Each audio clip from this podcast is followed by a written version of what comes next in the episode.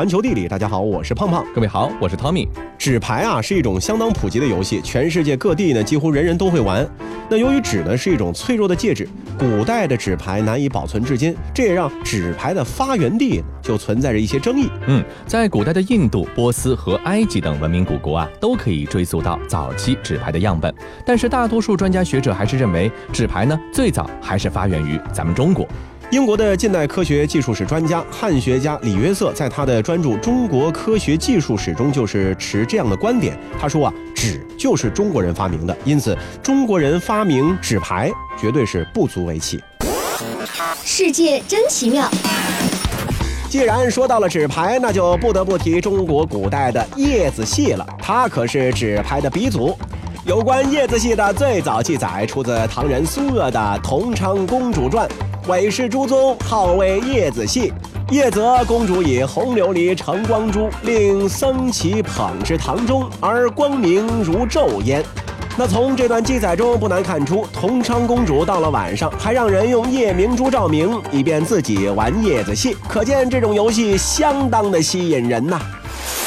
其实啊，这种叶子原本是读书人夹在书中的便签。后来才被转化成了游戏的工具，并且在唐宋时期呢流行了起来。《宋史艺文志》中有几部有关叶子戏的著作，说明当时的叶子戏啊已经有很多种玩法了，但是还没有发现有史料记载叶子戏的具体打法是什么样的。到了明清时期，叶子戏广泛盛行于各个阶层，其中一种叫做马吊牌的打法。这个马吊牌呢，又称马吊脚，意思呢是打牌的时候需要四个人，犹如马有四脚，缺一不可。那么这个呢，最终演变成了今天的麻将。那我们接着再说到纸牌为什么会去欧洲流行起来呢？嗯，这其实很可能和当年成吉思汗的蒙古大军西征有关系。拉施特在史籍中呢是记述了远征欧洲的蒙古人啊非常喜欢娱乐，或许呢这些蒙古人也就随身携带着便携的纸牌。那除此之外呢，还有学者推断，纸牌呢可能是通过阿拉伯商人或者类似马可波罗那样的旅行家由中国带到欧洲去的。一三七七年的时候啊，德国和西班牙是首先出现了纸牌。一三七八年，意大利人和比利时人也开始玩起了纸牌。法国人则在一三八一年开始进行了这种娱乐活动。纸牌的四个花色——黑桃、红心、方块和梅花呢，就是在法国起源，并且流传到现在的。当然啊，还有一些历史学家则认为，纸牌起源于波斯，然后传到印度、埃及，最后呢，在十四世纪经过埃及传入欧洲南部地区。当纸牌传入到了欧洲南部之后呢，就很快的蔓延到了欧洲的其他地区。那么和现如今的廉价不同，最早期的纸牌啊，由于都是手工制作的，因此啊，非常的昂贵。嗯，手工绘制的纸牌啊，甚至经常是被当做结婚或者其他正式场合的一种礼物来进行交易的。直到十五世纪，古登堡在欧洲发明了活字印刷术之后，纸牌的大众化生产。才成为了可能。那随着纸牌的普及，另一个问题也是接踵而至，那就是以纸牌为工具的赌博活动呢日益猖獗了起来。由于担心啊赌博的增加会让败坏的道德在社会中蔓延，当时欧洲各国呢便开始干预和控制纸牌的销售和使用了，并且告诫人们玩纸牌可能会导致犯罪、欺诈、打架，还有其他的种种恶行。一三七六年。文艺复兴的发源地佛罗伦萨开始对纸牌实施禁令。两年后的一三七八年，德国人对从事高风险赌博的人处以罚金。十五世纪，英国议会禁止人们玩牌，只有圣诞节的假期可以例外。到了十六世纪，法国国王亨利八世则检讨了自身，他认为自己在弓术练习上做得不够好，是由于纸牌让他分心的缘故。一六二八年，英国国王查理一世执政时颁布法令，严禁从国外进口纸牌。在法令颁布之前，就已经进口的纸牌必须由税务官打上一个带有皇冠图案的红色印章才能销售。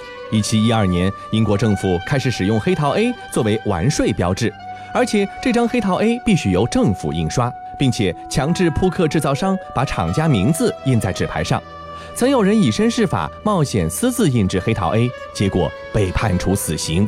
十八世纪时，俄国也曾经对纸牌进行征税，然后把征来的税收用于补充军费。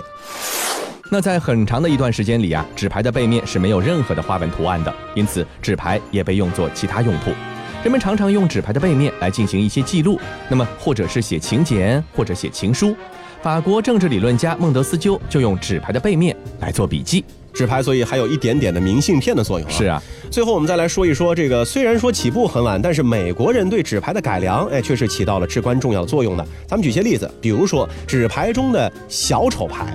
就是由美国人发明的。嗯，另外呢，美国人也最先在纸牌上设计两张倒置的肖像，这样的话呢，玩牌的时候就不用专门倒过来看你拿到的是什么牌了。还有就是把纸牌的四个角切成圆角，以防止在玩牌的时候被划伤，以及发明更加光滑的纸牌，让洗牌更加容易等等，都是美国人的改良。嗯。那美国人呢，甚至还用纸牌作为广告载体，为它呢增加了更多的商业元素。美国扑克牌公司是世界上最大的纸牌生产商。为了推广以及销售更多的纸牌，美国扑克牌公司在一九二二年还建成了自己的电台，教大众如何玩纸牌。二战时期，美国扑克牌公司呢还和政府合作，秘密生产了一种特别的纸牌。这些纸牌被秘密送到了美国战俘手中，把纸牌湿润之后，上面就会显示出逃跑路线图。这个纸牌啊，虽然说非常普及，但是呢，确实时至今日还是有一个问题，就是不太容易保存，很容易损毁，是吧？不过呢，到了善于收藏保存的日本人手中啊，即便是纸牌也可以做到历久弥新，过几十年拿出来都跟新的一样。嗯，那日本人的这种善于收藏保存的传统呢，其实根源在于他们文化中所特有的一种宠物的理念。世界真奇妙。日本人对于物怀有崇敬之心，在日本不仅有生命的东西，即便是没有生命的物件，比如裁缝用的针、书法用的笔，也会有人把它好好收放，建一块供养之碑。粗暴对待物件的孩童会遭到大人的训斥，也是出于人与物之间的亲近之情。简素和宠物呢，是日本文化里面带有根本性的哲学范畴。减速呢，就是简单平淡的价值追求和内外功夫。减速精神就是崇尚思想内容的单纯化表达，表达越单纯，内在思想呢就越高扬。而与之相辅相成的宠物呢，则是日本思想文化的一个根本理念。在日本人看来呢，物并不是单纯的物质，而是有着生命的灵性，是灵魂和情感的存在。哎，可惜了，哎，太罪过了，哎，太让人心痛了。哟哟哟，山本君。您这一大早的对着我那垃圾桶叹哪门子气呀？有啥宝贝掉了我垃圾桶里去了？哎，没事儿，捡出来再去洗洗不就行了吗？啊，呃，不好意思，你理解错了。我叹气，呃，主要是因为你实在是太过浪费了，一点都不爱惜身边的物品。不是不是不是，这爱惜也得有个度吧？像这种摔坏的马克杯啊什么的，不扔掉也用不了啊。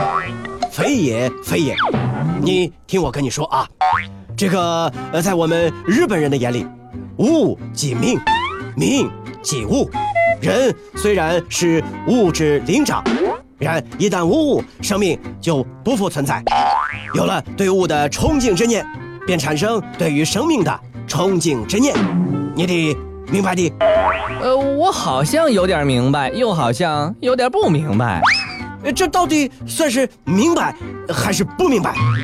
嗯，我大概明白了。你是想帮我把损坏了的物品全部修好，包括这只垃圾桶里残破不堪的马克杯。那正是因为怀着对于物的生命的崇敬，才会对物产生感激之情，从而呢转化成了共生共死、万物一体之人的理念。那这种崇物理念不仅使日本人成为了物的一部分，也赋予了物的主体性和伦理性。嗯，如果说西方文化是人类中心论的拥趸，中国文化更偏向于非文化中心论的话，那么日本文化就是万物中心论的最坚定的支持者了。日本哲学比其他国家的哲学呢，都更偏重于物，甚至将自然之物和人文造物等量齐观，都作为崇拜的对象。那么这个宠物的思想啊，咱们归根究底，其实呢是来自于日本人对于自然的一种崇敬之心，以天地万物为母，将自然视为人类生命的赐予者，并且对其怀有感恩之情，近乎像是一种宗教情节一般的影响着许许多多的日本人。那正是在这种情节的引导之下，他们自觉地爱护着自然。自然界和人世间的一切也都顺理成章的成为了日本人顶礼膜拜的对象。是否曾经后悔过？那时候夫妻说走，就走，是否偶尔想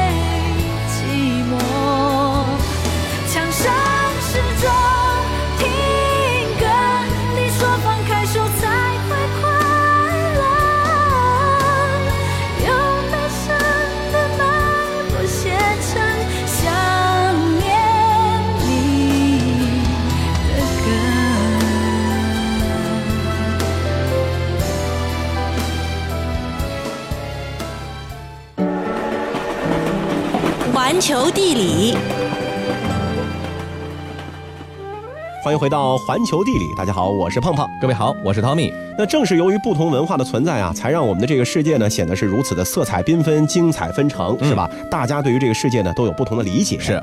那说到色彩缤纷、精彩纷呈呢，接着咱们去到一个南美小国，这个国家的面积不大，却是拥有令人难以置信的生物多样性和迷人魅力的热带国家，它就是哥伦比亚。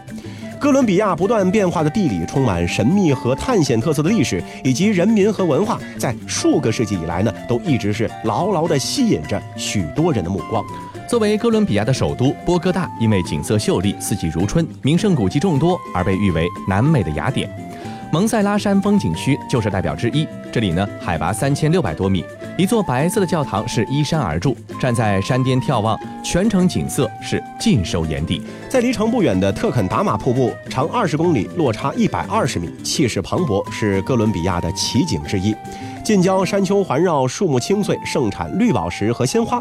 绿宝石啊，蕴藏量这哥伦比亚呢是居世界首位。鲜花出口是哥伦比亚外汇收入的重要来源之一。嗯，哥伦比亚呢还有一座黄金博物馆，它呢坐落在首都波哥大的圣坦拉斯公园东侧的一片绿树丛中，是世界上收藏黄金器物最多的地方。馆内收藏着两万六千多件价值无法估量的古代印第安人使用过的金器，还有许多的玉石制品，还珍藏着世界上最大的翡翠。哥伦比亚黄金博物馆是再现了印第安人早年的文化和斗争历史。哥伦比亚是传说中的黄金之国，早在两千多年前呢就盛产黄金了。据统计啊，从16世纪初到19世纪末，哥伦比亚年产黄金平均是3500公斤，在整个西半球是居第一位的位置。展品中呢有各种造型美观的装饰品，从头上戴的金簪到脖子上戴的项链，从串挂在鼻孔上的鼻环到戴在手腕上的手镯，从挂在胸腹前的方形金片到保护男人腹部的饰物，应有尽有。那参观博物馆的重头戏呢，就是顶楼庞大的贵重物品室，每次呢只允许二十个人入内。这是一间完全黑暗的房间，但是当灯光打开，室内一万两千多件黄金物品呢，是霎时光芒夺目啊！身后的印第安音乐伴随而出，这个时候你才能够真实的感受到当初啊黄金印加帝国的神秘和真实。那波哥大另外一处很值得参观的博物馆呢，是伯特罗博物馆。这位哥伦比亚著名艺术家的作品啊，以圆滚滚、胖乎乎的大体积、独树一帜的画风见长，让人呢觉得好像自己是走进了假的博物馆，而是走进了艺术馆一样。嗯，接着呢，咱们来看看哥伦比亚的第二大城市春城麦德林，它呢地处中科迪勒拉山脉西麓的阿布拉山谷，波尔塞河之畔。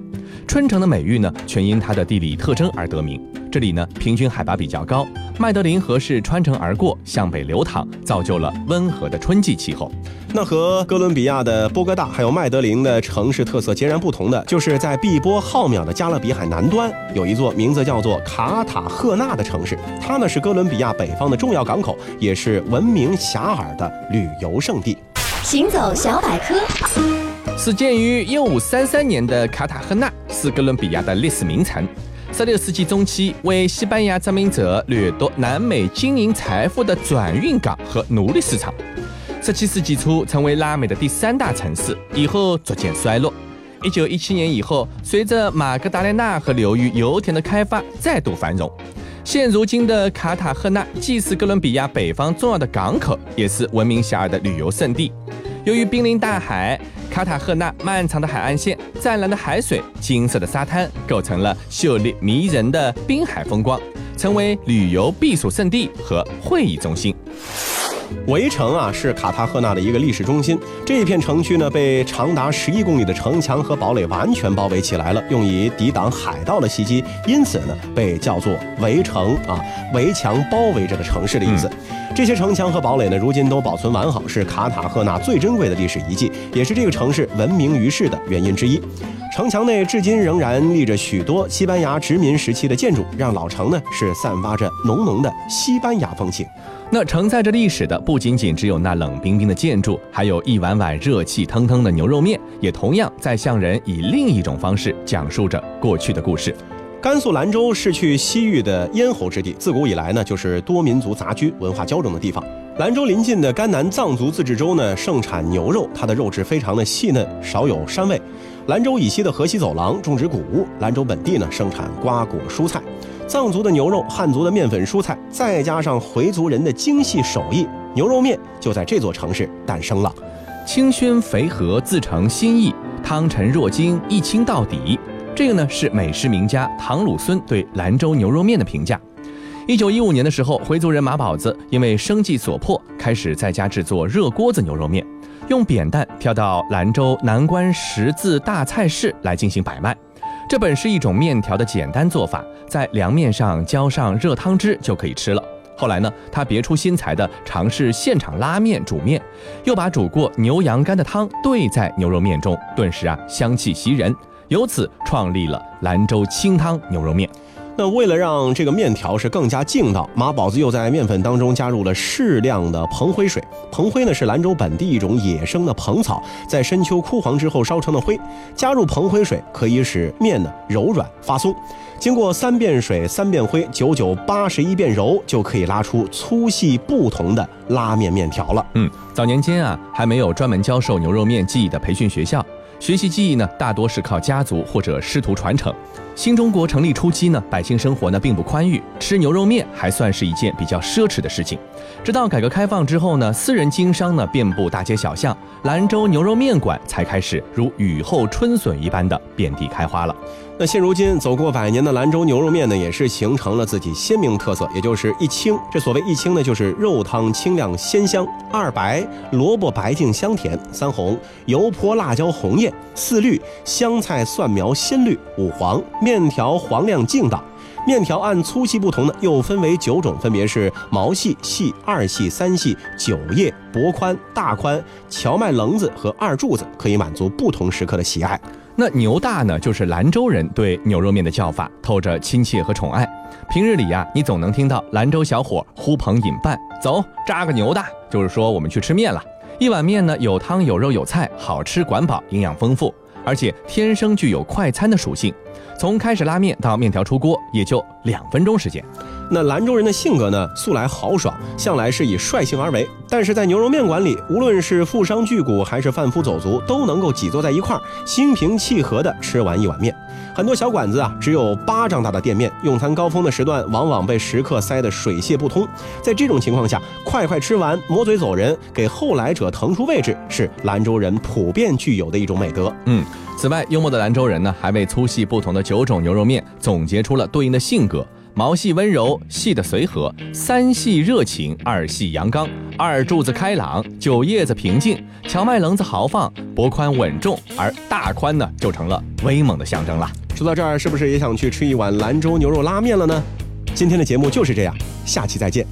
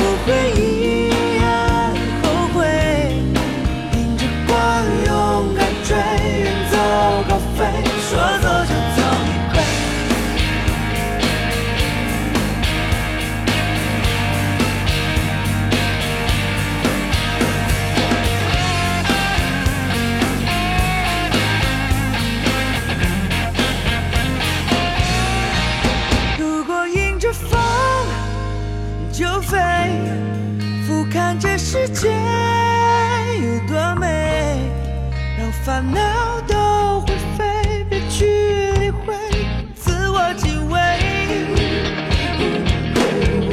如果还有梦，就追，至少不会遗。